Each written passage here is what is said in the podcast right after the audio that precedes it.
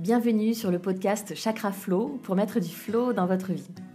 Nous sommes tous en quête d'une vie sereine, mais nous nous perdons parfois dans des concepts flous et avons du mal à lâcher prise.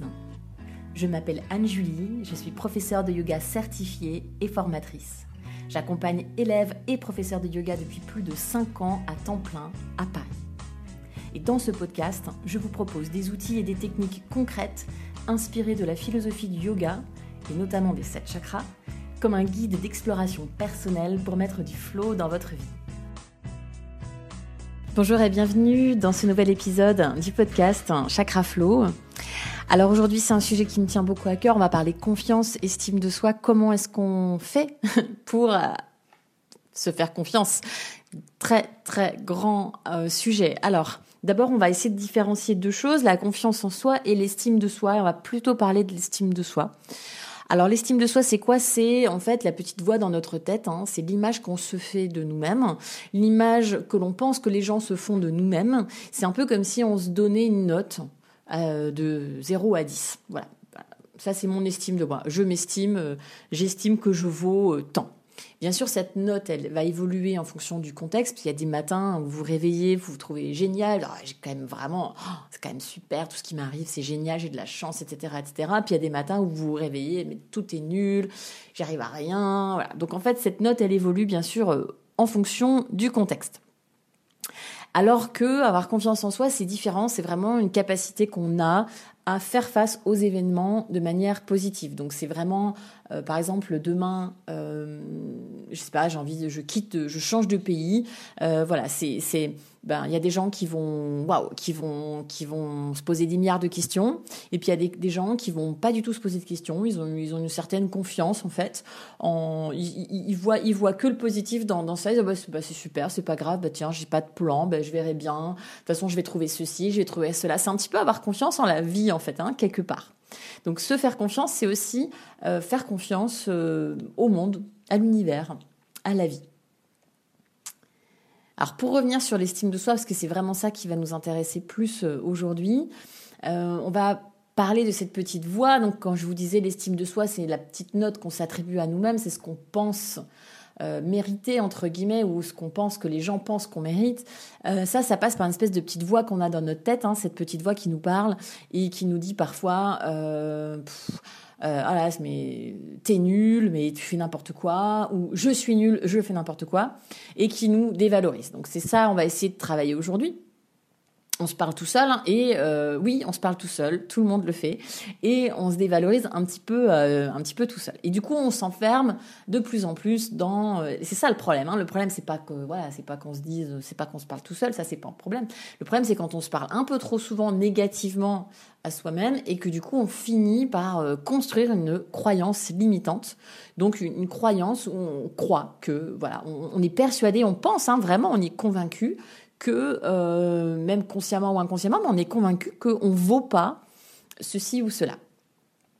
Donc ce, regard négatif, ça c'est hyper important de comprendre que ça vient pas du jour au lendemain et en fait il vient pas vraiment forcément de vous. En fait ce regard négatif que vous avez, que nous avons sur nous-mêmes, il se construit et il se construit dans l'enfance, comme par hasard, euh, comme toujours. Hein. Et des fois, euh, ça peut euh, vraiment être alors un, un ou deux ou trois gros événements marquants, ou alors tout simplement la somme de petits événements. Donc par exemple, si à l'école euh, on vous dit, euh, on vous a dit ah bah toi t'es nul, toi t'es nul en maths, bon bah qu'est-ce qui va se passer hein? à un moment donné on va devenir euh, nul en maths quoi. Hein?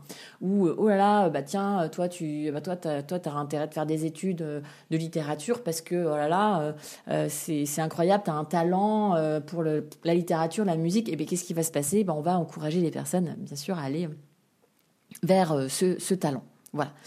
Et, euh, et donc, bah, l'idée, c'est déjà de se repérer, repérer un petit peu d'où vient, d'où viennent ces petites voix, cette petite voix dans votre tête, d'où est-ce que ça vient? Posez-vous la question, est-ce que vous avez entendu des choses? Euh, Ça peut être un professeur, un parent, une sœur, un oncle, enfin, ça peut être vraiment euh, dans votre entourage proche, surtout dans l'enfance, et demandez-vous d'où est-ce que ça vient? Et puis, euh, il y a deux choses. C'est que quand, quand on se. Cette petite voix dans votre tête, si c'est un tu, par exemple, si, vous vous dites t'es nul, ah, t'es nul, t'es nul, tu sais pas cuisiner, il se peut que ça vienne effectivement euh, de d'un entourage. Donc ça vienne en fait de la somme de choses qu'on a entendues. C'est-à-dire qu'on les a vraiment entendues. Il y a vraiment eu ces mots qui ont été prononcés. Euh, votre papa ou votre maman vous a vraiment dit t'es nul, tu sais pas chanter, par exemple. Si la phrase, si la petite voix dans la tête, elle est plutôt de l'ordre du je, où vous vous dites à vous-même je suis nul, je sais pas chanter, euh, je suis nul en maths ou voilà, ben là peut-être qu'en fait c'est quelque chose que vous avez déduit. C'est-à-dire que là, c'est différent, c'est-à-dire que c'est vous qui en avez tiré cette conclusion. Et du coup, vous vous parlez à vous-même en utilisant ce jeu. Donc, la première étape, comme dans tout, toutes les étapes de tout, tout, ce qu'on de tout ce qu'on fait quand on quand on fait un, un, travail de développement ou de en tout cas d'exploration personnelle euh, c'est de d'acceptation enfin toujours pareil c'est de voir hein, c'est comme pour les émotions euh, on peut pas se débarrasser d'une émotion en la niant et en la cachant. Ça, c'est pas possible, ça marche pas. Donc, il faut la regarder droit dans les yeux. Donc, cette petite voix dans votre dans votre tête, bah, il faut la regarder droit dans les yeux. Et euh, bah, ce qui marche assez bien, c'est dans le miroir. Ben voilà, c'est de se regarder dans le miroir et, de se répéter. Enfin voilà, et se rappeler cette voix. Et, euh, et déjà, ben déjà, c'est pas mal parce que en fait, ça concrétise, ça matérialise le truc. Euh, et, en fait, on, trouve ça un petit peu ridicule finalement. Et on se dit, on, se trouve un peu ridicule finalement de se dire ça. Et ça peut, euh, ça peut, bah, ça peut lâcher en fait, tout simplement. Donc c'est déjà, bah, c'est toujours pareil, c'est donner de l'attention à cette voix qui demande en fait à sortir. Donc il faut, il faut la voir, il faut la repérer, il faut la regarder, euh, il faut l'accepter. Donc une fois qu'on l'a vu, qu'on l'a repéré, qu'on l'a accepté, on se demande voilà, est-ce que c'est je, est-ce que c'est tu? Et puis ensuite, ben d'où est-ce que ça vient en fait? Est-ce que ça vient d'un parent? Est-ce que ça vient d'un professeur? Euh, et, quelle est cette déduction que vous avez fait de vous-même en fait, et qui vous et qui vous qui fait que vous vous parlez à vous-même de cette manière-là? Et ensuite, euh, et là c'est un, un, peu plus intéressant, là ça vient vraiment dans, dans le rationnel.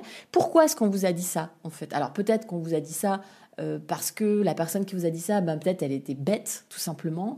Peut-être elle était stressée, peut-être elle était mal dans sa peau, peut-être c'est des choses que ses parents lui ont dit, que ses professeurs lui ont dit. Enfin, peut-être qu'elle est tout simplement elle-même victime de ce, bah, de ce, de cette voix. Euh, parce qu'elle-même a vécu euh, cela. Donc, donc ça peut être vraiment de la, de la bêtise, de la maladresse.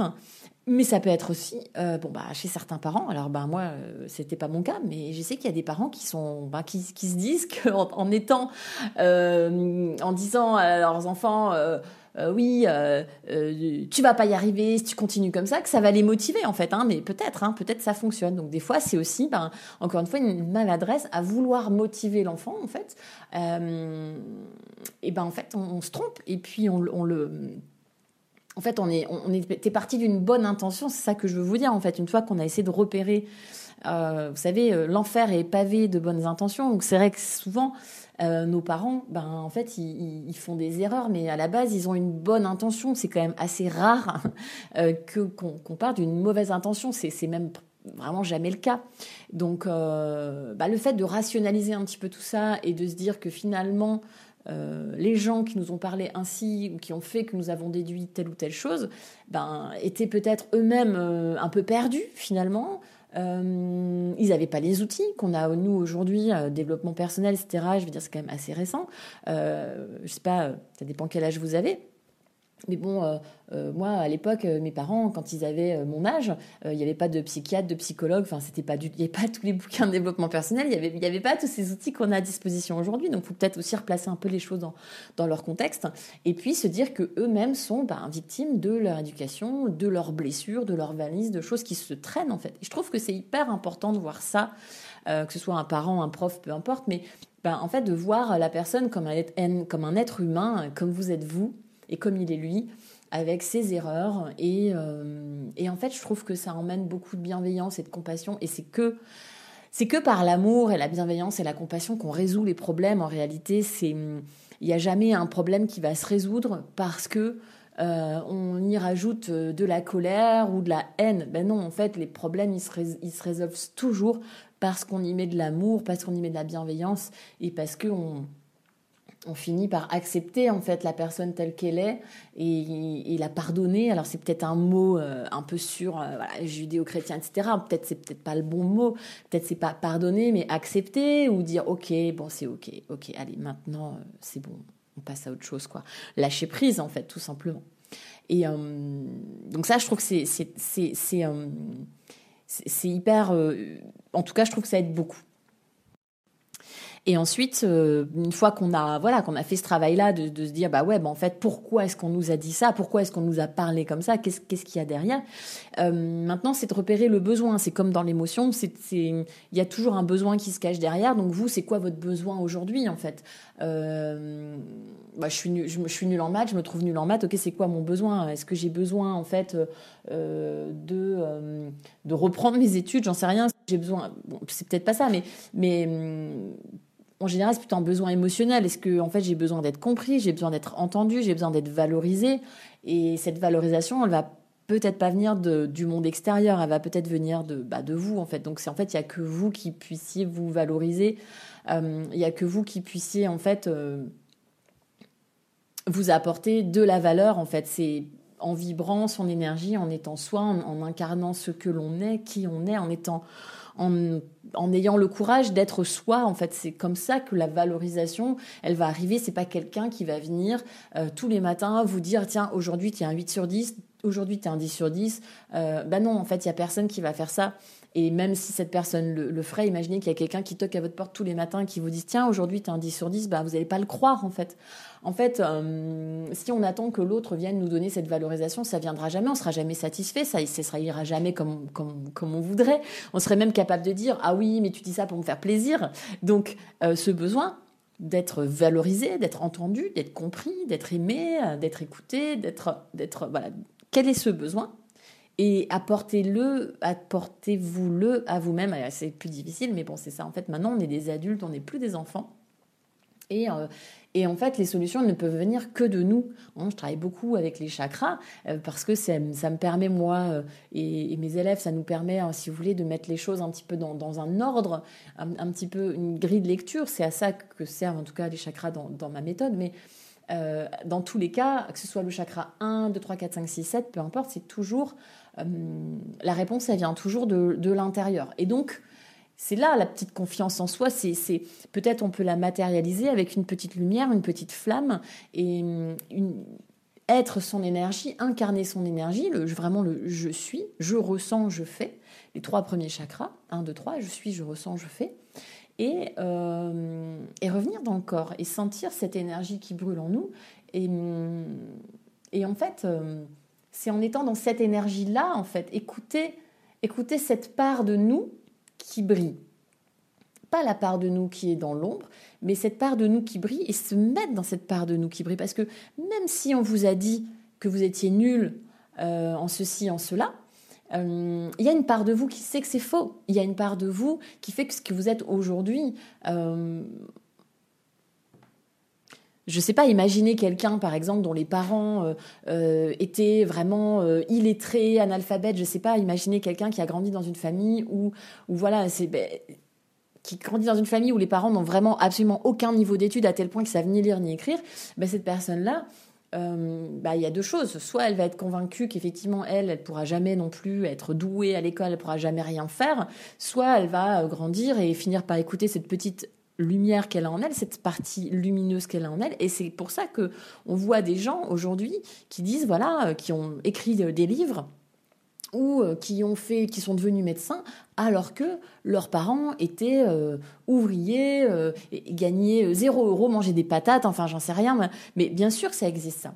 Et donc on a tous cette capacité-là, mais ça c'est vraiment vibrer dans le côté lumineux que l'on a de nous. Et devenir en fait par notre propre notre propre parent. Alors je dis pas qu'il faut pas écouter le côté sombre, mais euh, c'est toujours un, jeu, hein, c'est toujours une dualité, c'est toujours le, blanc, le noir, la lumière, l'ombre, c'est toujours pareil. Mais aller vers cette lumière, pourquoi? Parce que la dernière étape de cette de cette technique que je vous propose aujourd'hui, c'est est-ce que c'est vrai? Est-ce que c'est vrai en fait? Est-ce que c'est vrai que je suis nulle en maths? Ben en fait peut-être pas. En fait, ça veut dire quoi être nul en maths déjà?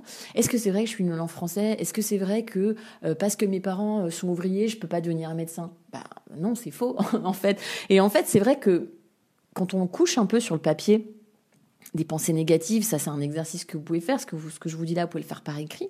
Quand on met sur le papier, je suis nul, ça marche pas, ça c'est rien, ça va, je sais pas faire à manger, je suis nul en cuisine, etc., ou tu es nul en cuisine, bah, est-ce que c'est vrai? Bah non, en fait, bah non, tu sais faire, ah tiens, tu sais faire des lasagnes, ah tiens, tu sais faire euh, du riz, ah tiens, euh, tu sais faire euh, des gâteaux au chocolat. je connais pas une personne, enfin, j'en vois plein des gens qui me disent, ah, moi je suis nulle en cuisine, et puis le jour où tu es invité chez elle, elle te fait un super gâteau au chocolat, et elle te dit, non, mais non, mais c'est pas, bah, je lui dis, bah alors tu vois, t'es pas nulle en cuisine. Bah si, je suis nulle en cuisine, je sais juste faire un gâteau au chocolat. Donc en fait, on est en train de se créer une croyance limitante, on est en train d'extrapoler un truc ouais, peut-être tu sais pas faire des macarons, euh, ganache, machin, truc bidule, mais enfin, toi, tu sais quand même faire à manger, la preuve. Donc, euh, finalement, la plupart du temps, quand on interroge ces gens qui nous disent, moi, je suis, par exemple, je suis nulle en yoga, moi, j'ai des élèves qui me disent, ah, je suis nulle en yoga, je suis pas souple. Et ben, en fait, la nana, au bout d'un certain temps, elle se rend compte, et d'une, qu'elle est absolument pas nulle en yoga, et de deux, qu'en fait, elle est souple, mais elle le sait pas, en fait. Parce que, euh, elle a cru que être souple, ça voulait dire avoir une hyperlaxité euh, d'un point de vue articulaire, euh, d'avoir en fait d'être né, si vous voulez, avec un squelette euh, hyper mobile, hyper machin, parce qu'on a tous un squelette différent, mais mais en fait, non, en fait, elle se rend compte que la souplesse, ça, se travaille différemment, ça se travaille aussi avec de la force, euh, il y a plusieurs façons de travailler la souplesse, il y a plusieurs types de souplesse. Il y a la mobilité, il y a la souplesse articulaire, la souplesse musculaire. Et puis se rendre compte que finalement, tiens, elle est hyper ouverte d'une partie de son corps. Bon, il y a peut-être une partie de son corps qui est un petit peu plus raide qu'un autre, et on, peut essayer travailler un petit peu sur ça. Mais qu'il y a d'autres parties de son corps qui sont hyper mobiles, en fait. Et que finalement, bah, être souple, c'est pas toujours toujours euh, un allié quand on fait du yoga et des fois on a on a des gens qui sont très toniques très musclés, pas très souples, mais qui vont progresser beaucoup plus vite, qui vont aller beaucoup plus loin. Moi, j'avais, j'avais cet exemple de, ces deux copines qui venaient. Il y en avait une qui était hyper souple, une qui était ben, j'ai pas envie de dire pas souple, c'est pas vrai, elle était pas pas souple, mais elle était, on va à côté de sa copine, voilà, et elle était plus tonique et ben cette personne-là, elle est devenue professeure de yoga, vous voyez. Euh, elle, est, elle est devenue, euh, enfin, elle a progressé très, très, très, très, très, très vite dans sa pratique, alors que la copine qui était hyper souple, ben, à un moment donné, je pense qu'elle a arrêté le yoga d'ailleurs, et euh, ben, ça devenait difficile pour elle. Voilà. Donc, tout ça pour dire que, ben, la plupart du temps, c'est aussi des croyances, quoi, des croyances. Donc, posez-vous la question, est-ce que c'est vrai? Et une fois que vous aurez fait tout ça, eh ben, je suis prête à parier que euh, ces petites euh, voix n'auront plus de raison d'être là. Elles auront été entendues et puis en fait elles vont, finir par s'étioler petit à petit. Puis, ça va devenir euh, presque drôle en fait. C'est-à-dire que le jour où quelqu'un va venir vous voir, il va vous dire Oh là là, bah dis donc, toi, voilà, ben t'es pas très doué en cuisine. Ben, moi, là, le mec qui me dit ça, j'ai envie de rigoler en fait. Là où il y a peut-être, je sais pas, 10 ans, j'aurais, j'aurais peut-être dit, oh là là, mon Dieu, je suis nulle en cuisine. Et, et aujourd'hui, ça va me faire marrer, quoi.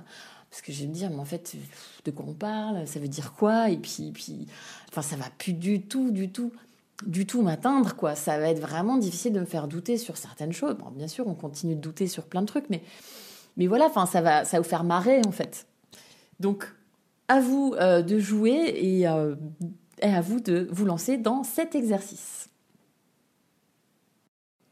Et du coup, une fois que vous aurez terminé cet exercice et que vous arriverez à un, à un stade où, où tout ça, ça vous touchera plus, ou presque plus, eh bien là, la confiance va pouvoir émerger.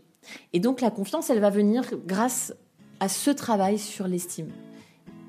Et ce petit feu de confiance qui, qui brûle à l'intérieur va, va vous emmener encore plus de confiance, encore plus de belles choses. Il va se passer plein de choses positives dans votre vie. Euh, et c'est ça en fait. Et du coup, toutes les. C'est comme ça qu'on apprend à se faire confiance. C'est pour ça que le jour où vous déménagerez, euh, vous allez changer de ville, et euh, eh ben vous aurez plus peur en fait. Vous vous direz ok, ben oui, oui, je vais y arriver. Oui, ça va bien se passer. Oui, vous allez affronter en fait les événements de la vie de manière positive.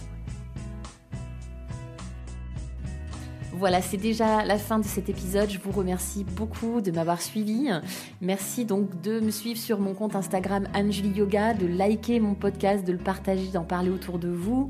Si vous voulez vous mettre au yoga, si vous ne faites pas de yoga encore aujourd'hui, euh, pratiquez avec moi sur mon site web anjuliyoga.video. Si vous souhaitez partir en retraite, n'hésitez pas aussi à consulter mon site web. Je propose régulièrement des retraites de yoga au soleil en général moi j'aime le soleil. Euh, je propose aussi une formation pour les personnes qui souhaitent devenir professeur de yoga ou qui souhaitent tout simplement euh, développer leur pratique, leurs connaissances et vivre une expérience humaine, transformatrice, une très belle expérience tout simplement. Je vous la conseille à tout le monde, c'est un bel événement dans sa vie, c'est quelque chose qui nous apporte beaucoup de choses, qu'on devienne prof ou pas, ça nous ouvre des portes. C'est vraiment euh, très très très très belle expérience. Voilà, encore merci beaucoup pour votre écoute et à bientôt.